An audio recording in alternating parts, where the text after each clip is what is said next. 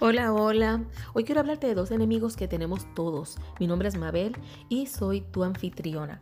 Quiero hablarte que muchas veces tenemos dos enemigos, pero son potentes. Esos son la mente y la voz. La mente porque a veces nos domina con los miedos, con aquellas creencias que no son ciertas o que son obsesivas o que son equivocadas. Y también con la voz. La voz porque muchas veces decimos cosas que no debemos decir. Imprudencias, chismes.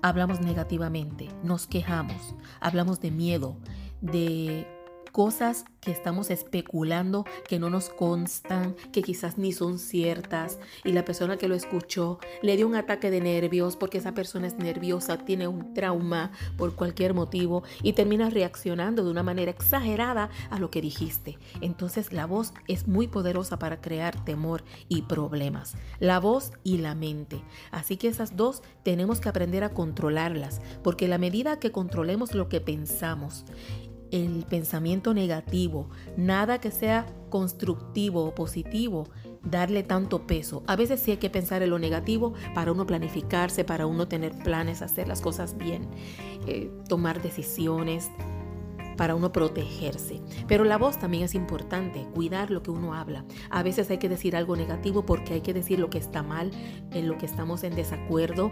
Somos humanos, a veces uno necesita desahogarse, no somos robots, pero no vivir en la queja, no vivir en la en el chisme, porque es muy importante controlar también lo que hablamos. No es nunca decir nada negativo, ni tampoco pensar siempre positivo, porque eso es una exageración.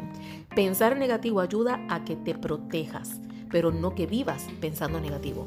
Hablar positivo ayuda a que te sientas mejor, pero hablar negativo ayuda a que digas algo que está mal, que hagas una denuncia y que tu voz tenga peso, porque hoy eres tú, mañana el otro, mañana el otro, y van haciendo peso ante las injusticias y aquello que debe cambiar o aquello que no está bien.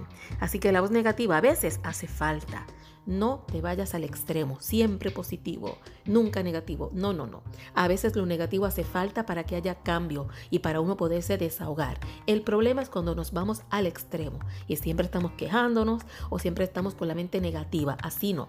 Pero tampoco un positivismo que parezcamos niños, que nunca sentimos que nada malo va a pasar, ni tampoco aquello que sea una voz negativa eh, o una voz, perdón, positiva, que siempre todo es bueno, bueno, bueno, como si fuéramos ignorantes a lo malo que nos rodea. Tampoco así. Vamos a buscar el equilibrio, porque en el equilibrio vamos a encontrar ser positivos, hablar positivos, mientras nos protegemos y no tenemos una posición pasiva o más que de espectador ante aquello que está mal.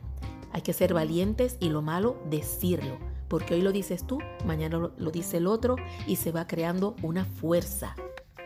Gracias por escucharme y espero que te ayuden mucho estos pensamientos una nueva forma de ver las cosas, que no caiga en el extremo tampoco de ese positivismo exagerado que muchos promulgan y que es algo que es de niños, es infantil, porque el mundo de adultos tiene que también pensar en aquello que se tiene que cambiar, porque si no nos quedamos en pañales.